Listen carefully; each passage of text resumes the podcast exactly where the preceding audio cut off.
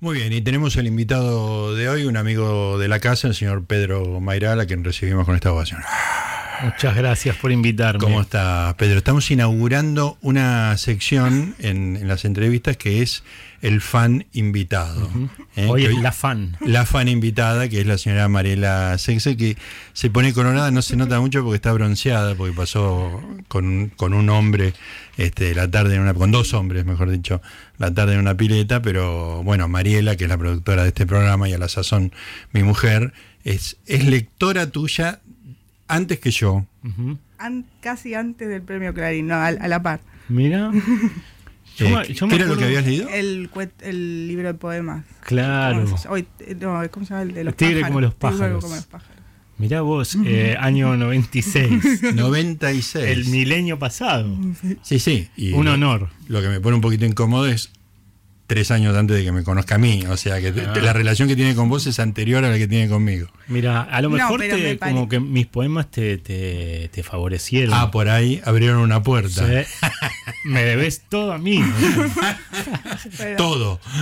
Para ser honesta, no, me parece que fue a raíz de que ganaste el premio que investigué, o sea, que tuve el otro libro, porque no sé si antes en la librería norte lo compré, me acuerdo. Claro, ahí estaba Janover. Sí. Y, y, era, fue un poco mm, como mi guía, porque yo entraba... ¿Quién, Janover? Sí. Mm. Ajá. Yo entraba ahí a norte, vivía ahí cerca y... Estamos hablando de las Heras y Ascuénaga, ¿no? Sí. Enfrente a la Facultad de Ingeniería, la que parece una iglesia. sí. Y yo entraba muy perdido ahí a los 20 años y, y Janover me iba diciendo, me, hablaba de poesía y me recomendaba cosas. Ah, mira qué bien, no sabía esa parte. Sí, y e, es la sección de poesía de las librerías más grandes que hay. La de Librería Norte. Está ahí al fondo, siempre está, son como grandes sectores eh, que te podés pasar ahí revolviendo. Ah, qué buen dato. Si querés ir a buscar un libro de poemas inhallable, ahí siempre lo tienen. Espectacular. Escúchame, ¿y sigue estando Débora, la hija de está Débora, mm. está Sandro Barrela ahí también, eh, que saben mucho de, poesía. Sandro escribe también. Es uno de rulitos y bigote, ojos claros. Eh, también escribe poesía y sabe mucho de, de eso, ¿no? Que, siempre la poesía, viste, vas a las librerías te dicen, sí, atrás del, claro, baño. Ese estante al lado de la llave de gas. En cambio, acá es una sección enorme. Ah, espectacular, no sabía eso. Hoy se armó, entre ayer y hoy se armó una discusión en, en Twitter. Eh, sobre los empleados de librerías, porque este, bueno, hubo toda una discusión, este, no importa quién, digamos, pero como estaba escandalizado porque en una librería mainstream importante el empleador no sabía mucho. Y yo decía, en realidad es un problema de cómo se venden los libros, no ahora, hace veintipico de años, desde la época de que estamos mencionando, digamos. No sé si viste una película que se llama Tienes un email. Me acuerdo, sí, sí, con Tom Hanks. Tom Hanks y Meg Ryan. Que lo que cuenta es eso. La película es del año 98. Tom Hanks eh, está por instalar en un barrio de Nueva York una super cadena y Meg Ryan tiene una librería de boutique. Ah, sí, y la, va a desbancar. El, conflicto, digamos, viste que, bueno, vos lo sabes mejor que nadie, ¿no? Que en la, estructura de las películas este, hay una pareja que tiene una dificultad para encontrarse. Sí. La dificultad para encontrarse de ellos dos, que sin saberlo se están escribiendo mails. Sí. Son enemigos. Son enemigos, pero es porque es el cambio en la década del 90 de la forma de vender libros. Sí. Claro, se volvieron, las grandes cadenas empezaron a, funcionar. Exactamente. Y, desapareció el librero especializado, o por lo menos quedó en librerías como la librería norte, digamos. ¿no? Acá empezó a existir eh, Jenny, la Exacto. todo eso, ¿no? Eh, sí, y pasó algo, algo interesante a nivel eh, editorial. Empezaron las editoriales independientes también con eso porque en, un poco cuando se cae todo en el 2001, eh, España baja un poco una línea como, bueno, solo escritores conocidos, o sea, basta de, de, probar. Basta de probar. Entonces ahí los escritores eh, jóvenes empiezan a descubrir un espacio en las poesías, en, la, en las editoriales de poesía. Mm. Empiezan a surgir ah. eh, editoriales independientes de narrativa que un poco tenían la línea y la impronta de las editoriales de poesía. Ahí aparece Entropía, Intersol. Y lo interesante fue que se pasó una dinámica que era propia de los poetas, de juntarse a leer eh, y hacer lecturas a la noche, con narradores. Los narradores empezaron a leerse ah. entre sí. Eh, es decir, que fue una especie de gran caída, eh, pero algo favoreció. Digamos. Sí, pues, empezó a haber un cultivo ahí que, es, el día de hoy, que vas al CONEX, ahí a la Feria de Editoriales Independientes. La Feria de Editoriales Independientes es gigante, es una de las más grandes. Sí, sí, tiene una cantidad de stands y, y salen y salen. Y otra cosa que tengo entendido que favoreció esto es cuando yo hacía la revista El Amante, no existían las impresoras, las imprentas láser. Este, entonces, las ediciones chicas te salían muy caras. Si vos hacías 200 ejemplares, el precio por unidad era carísimo. Necesitabas hacer 5.000 para achicar los costos individuales. Y eso me enteré hace poco que eso bajó con, la, con las láser. Entonces vos podés hacer una edición de 200, 300, 500 ejemplares y que los costos no se te van Claro. A la miércoles. Sí, y, volviendo, Gustavo, a lo de los eh, vendedores en las librerías, hay chicos que, no saben nada y hay chicos que saben. Sí. Eh, hay de todo. La verdad, tenés que ir, mirar un poco y si ves que el vendedor no sabe, bueno, le preguntás a otro. Eh, no se puede pretender que cada chico que entra, cada chico y chica que entra, que tienen, no sé, 25 años, a, trabajar una cadena sepa todo de literatura argentina, o de, cualquier cosa. De cualquier cosa, sí. Me parece que el tema acá era Vilamatas, ¿no? sí, eh, sí, Vilamatas con B corta o B larga. Me, parece que, mm, que hay, hay de todo, ¿no? No se puede pretender que cada chico que está ahí sepa de. No, el esquema lleva, que es un como, como las cadenas de comida rápida, digamos que hay una rotación muy alta de empleados. Claro. No, no van a estar haciendo toda una una experiencia de años ahí. Son unos meses, ganan muy poco. Digo, es absurdo pretender que sepan demasiado sobre lo que están tratando, porque en tres meses van a estar trabajando de otra cosa. Pero a vos ese, esa falta de especialización como autor, este, ¿te jode o, o ya tus libros entran por otro? Porque en realidad vos tenés libros de todos los canales, digamos, ¿no? Porque la uruguaya se vendió masivamente pero tenés libros de poesía que van al fondo de Llanover, digamos, ¿no? Claro, allí depende del librero que, eh, claro. que, lo, que lo mueva. Eh, mira, la tarea de los, de los libreros cuando saben es importantísima, porque, porque es el que recomienda tu libro al final. Y un libro cuando funciona de boca, boca a boca, eh, muchas veces es porque los libreros lo, lo recomiendan. Claro. Así que es bueno que te conozcan los libreros. Para mí también tiene que haber en esas cadenas más disponibilidad en las computadoras esas de búsqueda. Sí. Siempre están medio celosos, ¿viste? Ah, de que te asomes. Sí, sí. Creo que tendrían que estar más disponibles. Claro, y, deberían ser de, uso público, digamos, ¿no? Que, la gente vaya y haga tiquitique. Y después pasó algo gracioso en hace años cuando yo gané el premio Clarín. Eh, mi concuñada eh, le tiró un poco la lengua a uno de los vendedores en una de estas cadenas, ¿no? Le, ¿Qué tal es este Mairal? Y no sé si era un chico o una chica, le dice, este ganó el premio Clarín porque es sobrino de Bioy Casares. y, muy bueno. Me contó eso, a mí me, yo me estaba muy compungido en ese momento porque estaba en el medio de, de, una guerra así de cruce de grandes medios, ¿viste? Yo era el primer premio Clarín ahí en ese momento y me estaban tirando con unos misiles. Y le cuento eso a, a Fabián Casas y a Cucurto, amigos míos poetas, medio compungido y les agarró un ataque de risa tan grande. Pero podría ser. Que, me, podría ser el me, sané, me, curé. No estaba tan errado. Me, di cuenta que es todo un gran chiste en el sentido que no podés tener ningún control sobre lo que van a opinar de vos. Y Pero lo que dice Mariela es cierto, no, no es que dijeron un disparate. Si alguien califica como sobrino de Bioy Casares, sos vos. Ah, ojalá tuviera la mitad de la, de la guita, la facha, el talento de Bioy, ¿no? la biografía de, de Casares.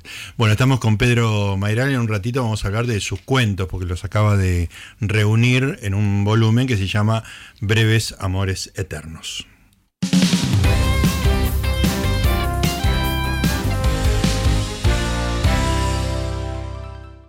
Escuchanos online www.cnnradio.com.ar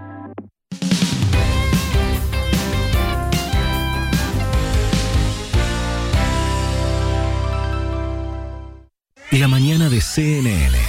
Martín Yesa, el intendente del partido de Pinamar, la ley impositiva va en camino a destrabarse. Un poco lo que ayer le planteamos al, gobernador fue, independientemente de lo que él piensa, que quizás ya los que menos tienen ya pagan menos y los que más tienen ya pagan más. Si se hace una actualización por inflación, digamos, eso va a seguir siendo igual. Así que yo creo que hay margen para la discusión política y lo que entiendo es que quizás el gobernador envió un primer proyecto que representa lo que él piensa. Y ahora seguramente van a ir trabajando en un proyecto por eso también los ciudadanos eligen y tienen la oportunidad de elegir otras fuerzas y por eso también este tipo de leyes eh, son tratadas en un legislativo y no por los propios ejecutivos. Lunes a viernes, a partir de las 10. Con la conducción de Juan Pablo Barsky. Aquí. En CNN Radio. AM950. Siempre. Siempre. Del lado de la información. Libros con ñ. Con la conducción de Gustavo Noriega.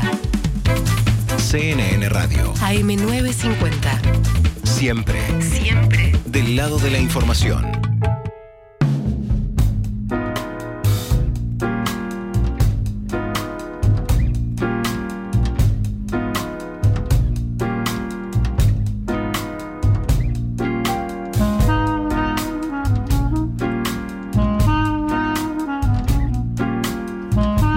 19.48, estamos en CNN Radio Argentina, estamos en Libros con Eñe, estamos con Pedro Mairal, que recogió sus cuentos, recogió es una buena palabra, pero buena parte de estos cuentos, si se me permite el chascarrillo. Creo que la palabra aparece en el título de alguno de los cuentos. El libro se llama Breves Amores Eternos. ¿Reúne dos libros o eso es una agrupación sí, a posteriori? Claro, en realidad eh, está Breves Amores Eternos, que es el libro nuevo de cuentos. Y ah, todos estos son nuevos, Breves Amores Eternos. Y Hoy Temprano, que es un libro del 2001 de cuentos. Así que están, es un combo. Ahí está. Está todo en el mismo libro. De hecho, la semana pasada escuchamos el cuento Hoy Temprano de tu libro Hoy Temprano, leído por vos. Ah, que lo puse en YouTube. Eh, lo, bajamos de algún lado, no, me acuerdo dónde lo sacamos. vi, que decían algo, pero no terminaba de entender. Así que lo, pasaron claro, una, una persona en Twitter, vi que lo viste, eh, comentó algo acerca de, la zona de, la Martona, de cómo se llama. Cañuelas. Cañuelas, Claro, porque efectivamente, eh, por suerte yo no fui a ver eso. el cuento es así, es, es la vida entera de un, chico, son los viajes a la quinta ¿no? cuando era chico, desde que era chico hasta los 40 años. ¿no? Para, digo, para los que están oyendo ahora que no. Sí, sí. Eh, y en un solo viaje están contados todos los viajes que él hace a lo largo de su vida. Claro. Eh, cuando sale es chiquitito, está acostado en la luneta de atrás del auto y a medida que pasa el tiempo eh, va cambiando de lugar con los hermanos, después está de copiloto, después maneja solo la madre, después maneja él, y es solo un viaje, ¿no? Y eso está basado en una quinta que era de unos amigos mis padres a la que íbamos, que fuimos mucho tiempo ahí, y queda eh, justo después le pasó la autopista por arriba, la expropiaron y le pasa la autopista a Lobos, a Cañuelas por arriba. Y a mí me contaron que, que habían demolido la casa y que estaba todavía en las palmeras y el frontón de paleta que había antiguo. Y cuando yo me enteré de eso, eh, sentí como un pozo de tiempo enorme eh, y me senté a escribir el cuento. Eh, con esa idea, bueno, es un solo viaje y son todos los viajes de ese tipo eh, en un solo viaje. Y por suerte no fui a, hacer... No hiciste la comprobación física, porque, empírica. Porque no, por ahí no lo hubiera escrito. Hace dos años una revista que se llama El Ansia me llevó al lugar y la casa está. Eso es lo que, o sea, por eso te digo, si yo hubiera ido, la claro. La, casa no está demolida, ahora es, una especie de depósito de la municipalidad, donde hay máquinas de vialidad y demás. Está justo al lado de la autopista.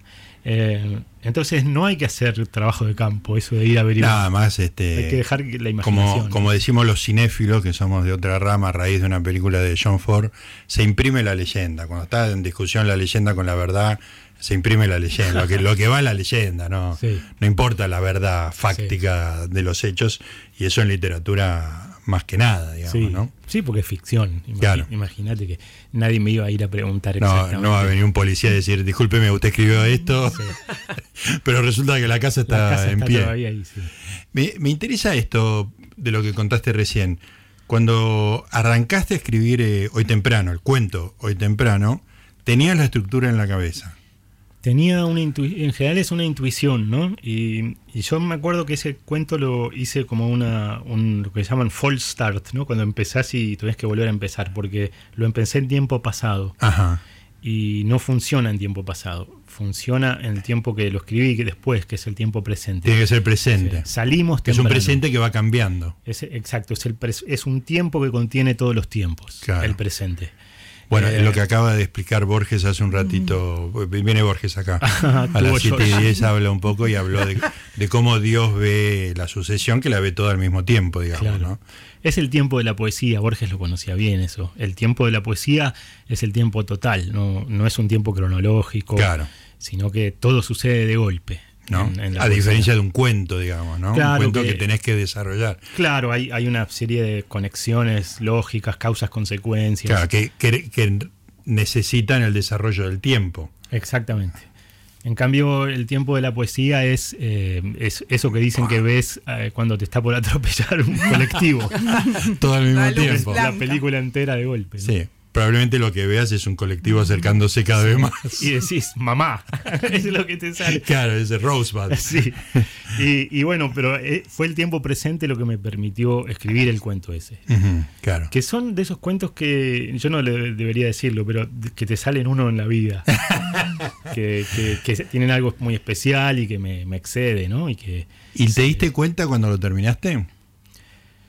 Yo no me doy cuenta cuando, cuando, no, no, me doy cuenta cuando empiezo a mostrar las cosas y, rebotan de determinada manera. Eh, sí me, doy cuenta que ese cuento hasta lo he leído en inglés bastante mal traducido y igual funciona. Ah, mira vos. Porque, porque funciona el truquito, el, truco del cuento, que cuando la gente se da cuenta, ah, es toda la vida del tipo en un solo viaje. Eh, la transformación, hay algo que, que, que funciona y que, y que incluso permite una mala traducción como la que lo, leí una vez en Estados Unidos en una universidad. Pero no, no, no, me doy cuenta cuando acabo de escribir las cosas. Yo me enamoro de todo lo que escribo y digo, esto es genial, después por ahí no pasa nada. No pasa nada. y, otras cosas que por ahí las entrego pidiendo disculpas explotan. Mira vos, qué, poca percepción tiene uno de uno mismo. Soy muy mal juez de mis cosas. Puede ser que en uno de estos cuentos eh, en que una pareja tiene una, una, relación sexual haya algo parecido, donde haya un, un raconto de la vida. Si no entendí mal el cuento, porque me lo hizo leer eh, Mariela. Sí, el de mm, que se acuerdan ellos cuando eran jóvenes. Los caminos del amor. Los caminos del amor. Claro, y hay algo así, que es una pareja así de, años, consolidada, digamos. Y, están empezando en esos primeros escarceos y besos, cada uno sin demasiadas ganas, medio obligados. Y entonces, eh, para eh, envalentonarse internamente, cada uno se empieza a acordar de ella se acuerda de un novio, él, se está acordando de una novia y se empiezan a prender fuego. Eh, y no cuento el final, pero, pero claro, cada uno tiene un trip hacia el pasado donde de algún modo se vuelven a, encontrar. ¿no? Eh, esos son los caminos raros del amor. Pero sí, a mí me interesa mucho eso, la carga temporal de los personajes. que, el, que, el, personaje esté lleno de... que no es solo el presente. Y todos somos un poco así. O sea, no, nunca sos la persona que sos en el, en el presente. sos una acumulación de tiempo y, o sea, sos como un trencito de, casamiento vos solo. Todos los que fuiste, ¿no? los que vas a hacer, los que tenés ganas de hacer. Una sucesión de Pedros Mairales agarrados de la cintura. Y todos somos así, y me parece que cuando creas un personaje tenés que hacer eso, que, tengan como perspectiva temporal. ¿no? Pero a mí me intriga mucho de, de justamente los cuentos primero que hay algunos que directamente el personaje se llama Pedro. Eh, entonces, primero saber si cuando se llama Pedro estás contando algo de verdad personal o, de, le pones a propósito Pedro para confundirnos. Eh, yo lo hago un poquito para confundir y creo que el cuento más autobiográfico de, la primera parte se llama Sally Méndez. y es y, nada que ver. Y la protagonista es mujer, la protagonista pero es una, es una mujer que va con el hijo y el marido al, supermercado mayorista. Mayorista, sí. Y, dice, ¿qué hago acá? ¿no? ¿Qué hago acá? es como, bueno, la primera vez que tiene que ir al mayorista para ahorrar y, y, piensa, Sally Méndez, que es una música, que, una cantante que, ella admira, Sally Méndez no va a Maxi Consumo. y, por ejemplo, ese cuento es muy autobiográfico. y sin embargo, la protagonista es mujer. Entonces, todo el tiempo me estoy como. Sí, escondiendo y mostrándote. pero mira, a mí me costó entender que era. O sea, pensé que era como no un error, pero cuando empieza en femenino, la forma que habla eh, en algún punto te da, o sea, es más masculino. Me echaba inevitablemente. Porque ese fastidio por el supermercado lo tienen más los varones.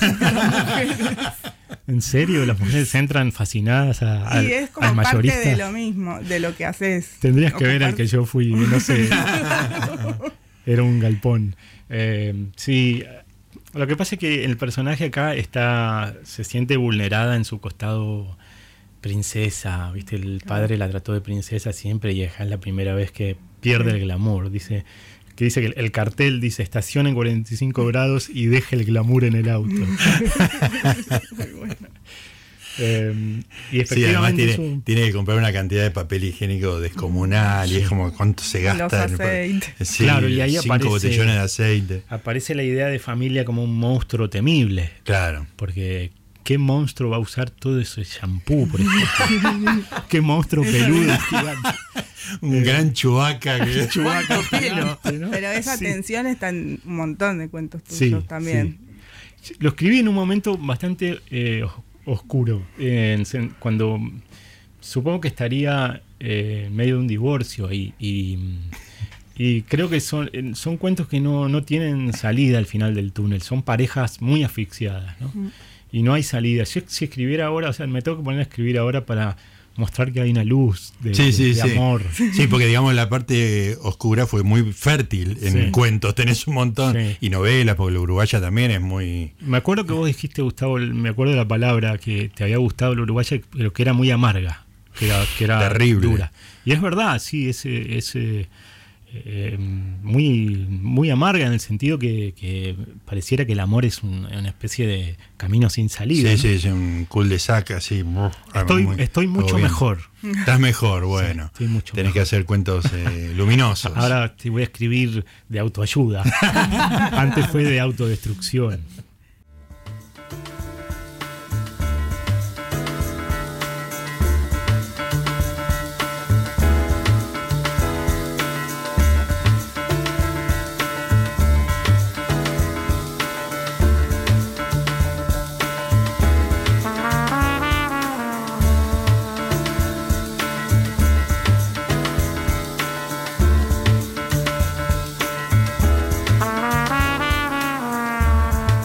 2012 estamos en CNN Radio Argentina, estamos en Libros con ella, estamos conversando con Pedro Mairal, la gente se comunica con nosotros, Alejandra Gravina, que ya aceptó que yo no te trato mal profesionalmente, dice cuando vaya a Buenos Aires en marzo los visito, ¿ok? Así que va a venir acá. Seguramente el señor Guido Olmedo no está y está Hernán, a quien no me, no me animaría a tratar mal de ninguna manera, porque me da un poquito de miedo. Bueno, Eleonora Rabinovich dice, increíble el libro de cuentos de Mayral, te sumergen en un mundo al que no querés entrar, pero no querés salir. Qué buena definición. Lo vamos a poner en la contratapa la próxima. Ahí está, buena con una, un tagline, como se dice ahora, este vendedor. Una cosa que dijiste sobre el, el maxi consumo, que lo relacioné con algo que no tiene nada que ver, pero era de otro cuento, que es el tema de la extrañeza, que es una, me parece que la extrañeza ante el mundo, de repente, cuando dejas de dar por sentado que todas las cosas funcionan, este, y de repente te paras y decís, ¿y esto qué es? ¿no?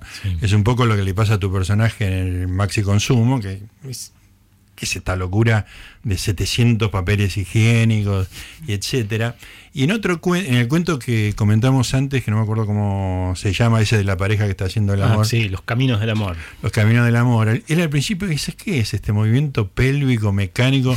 Que es como si fuera una perforadora de petróleo, así como que de repente lo ves, te, te paras un poquito, un metro para atrás de afuera y decís, ¿qué es esta ridiculez que estoy haciendo? Agitándome ridículamente. Como una morsa yendo hacia la orilla.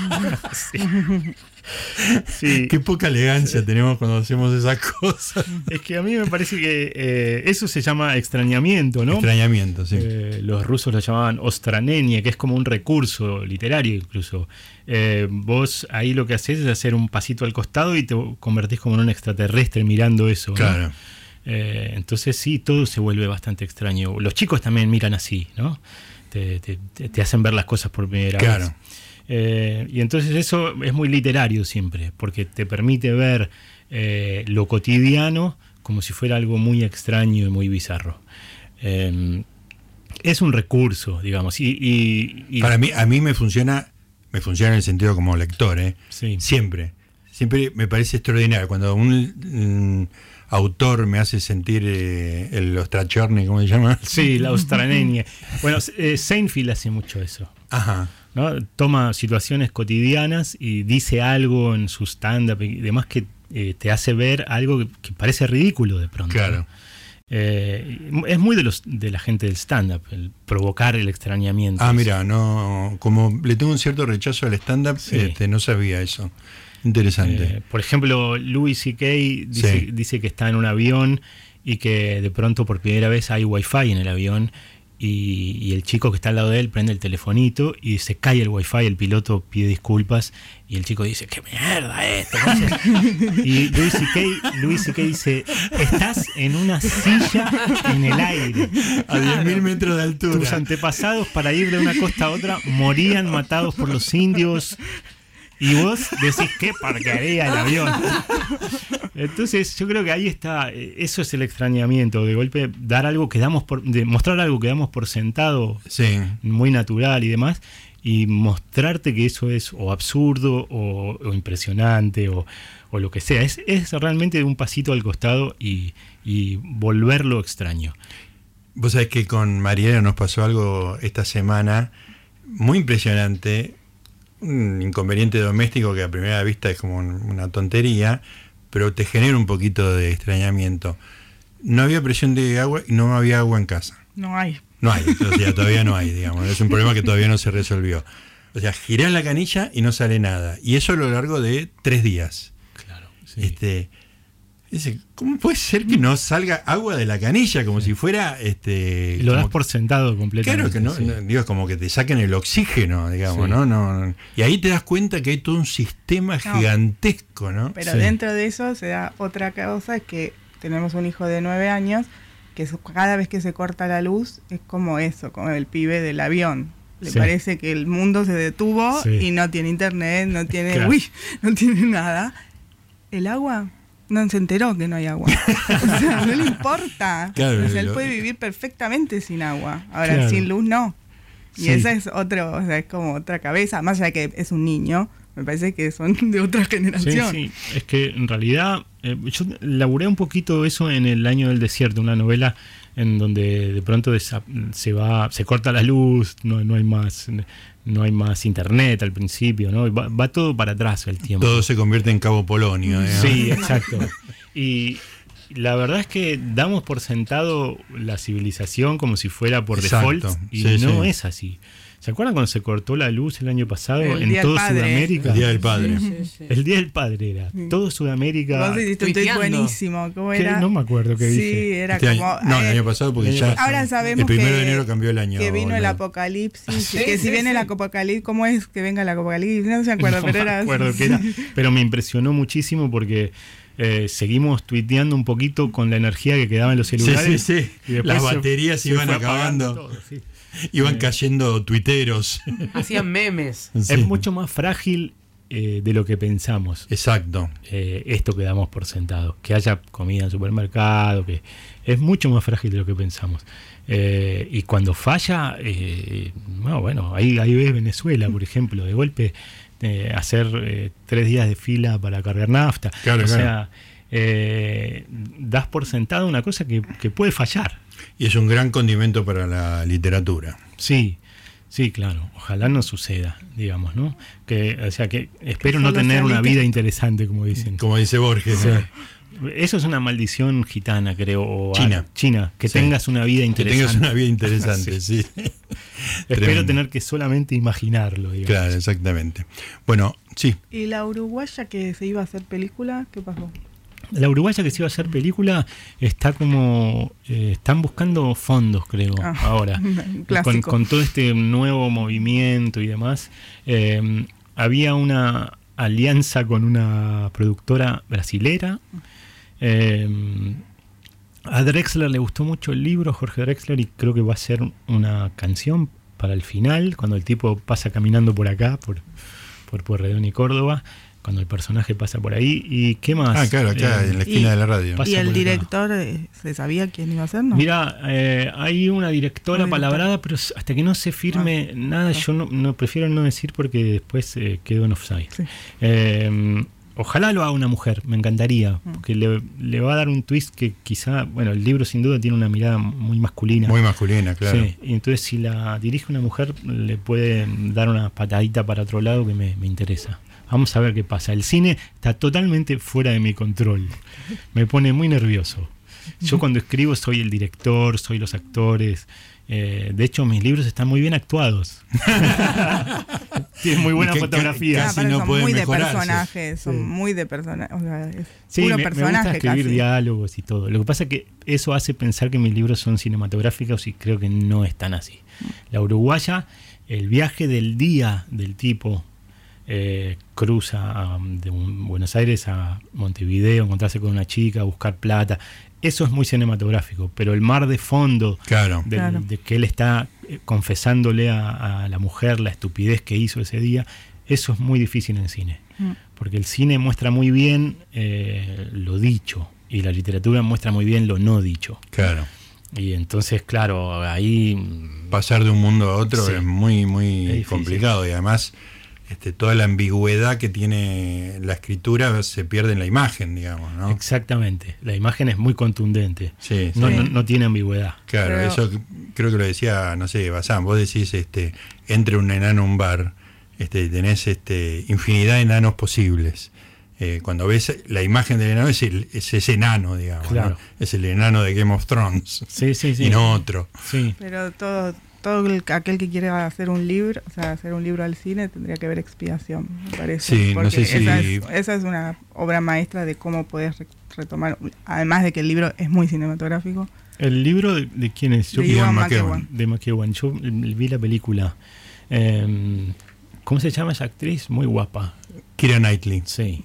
Buenísima la película. La película es extraordinaria. La novela es más. La novela es extraordinaria y la novela es muy moderna en algún sentido porque eh, el proceso de lectura está metido dentro de cada uno de los capítulos, digamos, ¿no?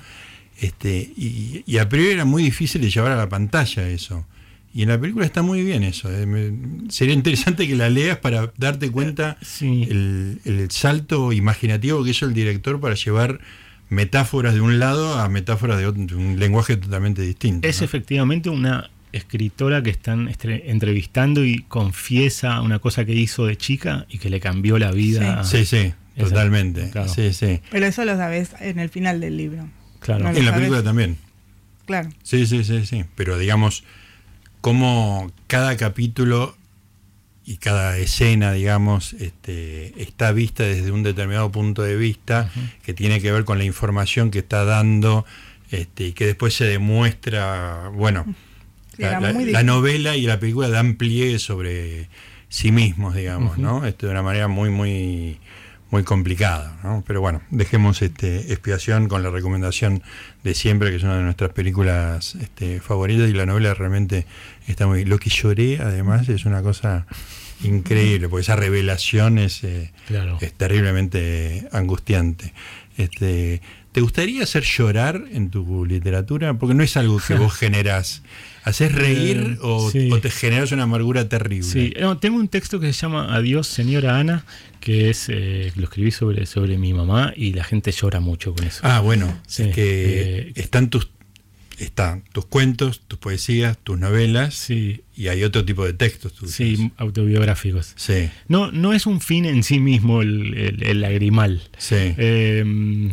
A mí me gusta escribir cosas verdaderas y después lo que eso provoca, eh, a veces es gracioso, a veces es eh, duro, a veces puede espantar, a veces puede hacer llorar. o dar ternura también. O dar ternura, o, provocar una sensación de, amor muy grande, o incluso puede provocar una sensación física de, ir ahí al sistema nervioso central con una escena erótica y, que el lector o la lectora siente que lo está viviendo. Em, pero no, digamos, quiero que sea verdadero el texto. Después lo que probó, digamos, la consecuencia no se puede manejar. No se puede manejar, pero es derivada de esa verdad. Sí, porque hay gente que le puede causar gracia a una situación y, hay otra que, que no o una, una, escena sexual puede excitar o a alguien le puede parecer un asco. Quiero decir, eh, nunca puedes controlar eh, la emoción del lector. Podés sugerir, llevar el texto hacia una, hacia una dirección, pero es incontrolable, me parece. Leí varias veces y a veces en voz alta, en otros programas de radio, El Equilibrio. Ah, el texto sobre cuando le enseñé a andar en bici a mi hijo. Sí no hubo, y en este momento se me pone la piel de gallina, no hubo una vez que no me quebrara en el final del texto. Sí, tiene algo ese final, ¿no? Eh, eh, yo también lo leo a veces y me cuesta. Ah, qué lindo. Sí, me cuesta porque, eh, porque yo creo que es una cosa que funciona siempre. Hasta la novicia rebelde tiene eso. A ver. El padre ofuscado, enojado, tratando de conectar con el hijo que no puede y de golpe conectan y, y algo sale bien. Sí, sí, es un momento tremendo, tremendo. Eso, eh, viste que el, padre en la novicia rebelde es un padre malo. Sí, sí, muy severo. Eh, severo, que después con la niñera eh, que canta, conecta con los hijos con las y, te y te largas a llorar, porque siempre el, padre que conecta finalmente Creo que es una cosa que es muy efectivo para hacer llorar eso, ahora que lo pienso. Bueno, úsalo como recetario. Escribí sobre un padre que no conecta hasta que conecta y ahí llorará. Sí, en el, caso del equilibrio es un enseñar el, el momento final en el cual el chico que está con un mal humor infinito. Aparte una cosa, una observación extraordinaria de ese texto es que el chico está acostumbrado a la bicicleta virtual de la pantalla. Entonces la fisicidad le provoca un fastidio extraordinario. O sea, que el papá lo obligue a, una cosa inmunda que es este con manubrios, que te caes, te raspás. Claro, porque el chico hace estos eh, BMX, motocross y vuela por un estadio y lo aplaude el estadio entero y gira en el aire. Claro, en el mundo virtual todo sale bien y sin costo. y, es humillante la, la realidad física. Eh, le parece un aparato medio ortopédico con rueditas. Ortopédico, esa es la palabra que está en el eh, cuento, sí. Y, eh, me costó muchísimo. no, había mucho propósito para enseñarle a andar en bici a mi hijo, porque yo aprendí porque los chicos andaban en el barrio en bici, pero ahora que no hay, viste, no, no hay dónde ir. Vivís en el centro, no, no, no había mucho propósito. ¿no? Él no sentía un propósito para entonces fue difícil enseñarle a andar en bici. Y no le puedes enseñar a alguien a encontrar el equilibrio. Eso es algo que se encuentra cada uno. Es un poco lo que dice el texto. ¿no? Eh, entonces ese momento en que con mucha bronca el chico pedalea después de haberse caído durante semanas y encuentra el equilibrio y se da vuelta y dice, ¿me viste, pa? Eh, hay una cosa además de. ahí lagrimal. El lagrimal. Eh, claro, hay, hay, algo ahí. A mí también me emociona ese texto. Me alegra mucho haberlo escrito, la verdad. Porque fue difícil, fue difícil. Y... Fue una columna de perfil, ¿no? Sí, era una columna de perfil. Increíble. Bueno, hay una colección de textos de Editorial Garrincha que se llama El Equilibrio, que recoge las columnas de perfil. Yo era fan de las columnas de Pedro, me parecían extraordinarias. Me acuerdo un montón este, el equilibrio en particular es la que me hace llorar siempre y cada tanto en algún programa de radio la, la, voy a leer acá alguna vez este, y haré el papelón. Prepárate. Ya estoy, ya estoy. Malenita, este, que se me quiebre la voz en ese en ese momento. Pero me acuerdo de, un montón, el tema del rugby, el tema de, del tipo que se esconde este, para jugar al rugby. Qué difícil eso. Yo era muy pequeñito y entonces eh, jugar al rugby siempre odié eso odié, el rugby profundamente. Y claro, el primer día, nueve años tenía, ¿no? Nueve años, como el día. Voló la pelota desde el, otro lado y cayó en mis brazos. no se sabe muy bien cómo. Y todos esos niños me, se me tiraron encima, me clavaron contra la tierra. Con, tapones de aluminio además. Sí, sí. Eran los, botines en esa época tenían tapones intercambiables. Em, la rosquita. Y a partir de ese momento yo dije, bueno, la regla del rugby es mantenerte lejos de la pelota. La máxima. Entonces yo tenía, hacía una cosa muy rara que era, simulaba que me metía. Simulaba que me metía en el montón y, que estaba ahí, parecía como un fotógrafo. Fingías participar, pero no. Entonces tenías que anticipar la jugada, que como que iba a suceder esto, pero ah, justo no sucedió. Te convertiste en un artista de un eso. Un artista, sí, porque era una simulación. Pensé que no se notaba hasta que vi un chico una vez hacer lo mismo y me dio mucha vergüenza porque era muy identificaste que hacía lo mismo que vos. Y no tenías posibilidades de no hacerlo, tenías No, no, era, era, un colegio inglés con ah. una importancia del deporte muy grande. Eh, sí, tremendo. Y después podías elegir después atletismo. pero, pero muy incorrectamente lo llamaban spastics. Hasta los profesores de gimnasia decían ¿Qué nombre horrible. rugby por acá, spastics. horrible, eran otros tiempos también. No se, no se puede hacer más eso. No, no era, era muy cruel. Eh, así que yo después sí ya tomaba sol. Los de atletismo simulábamos que jugábamos al volei. Eh, qué fastidio tan grande los colegios y los deportes y todo. Yo creo que, bueno, igual les debo un poco, eh, porque pasarla mal tanto tiempo con eso me hizo escribir. Material de, literatura. Bueno, por último, Pedro, hay, este, hay muchas cosas en, tus cuentos, la relación padre-hijo, las relaciones este, sentimentales, la extrañeza, este, pero siempre está el sexo. Hablame un poquito del sexo y la no, no, no, te pido que me hables de sexo, pero el sexo y la literatura, digamos. ¿Qué tiene de, particular el sexo cuando se escribe? A mí me interesa no tanto la mecánica de los cuerpos, que bueno, sí, un poco de, eso pongo, pero sí la, construcción del deseo me interesa, cómo se, cómo se construye el deseo en el centro del cerebro de cada persona. ¿Por qué dos personas se prenden fuego cuando se encuentran? Eh, cómo está hecho eso en su cabeza, digamos. Y esa intimidad me interesa, o dos personas en la cama, qué está pensando cada uno en su cabeza. Eh, toda la incomodidad, la inseguridad, la diferencia entre lo imaginado y lo que está sucediendo. Em, una noche con Sabrina Lab es básicamente la, contraposición de lo que un chico imaginó que era el sexo, viendo porno. Con la realidad. Con la realidad. De hecho, cuando finalmente está arriba de Sabrina Lau, se le sale de foco y no la ve. ¿No? La tiene, ve como unos pelos y un pedazo de cuello y dice, esto no es lo que yo me imaginé. Entonces, eh, creo que, eso, de nuevo está el extrañamiento que, decías, ¿no?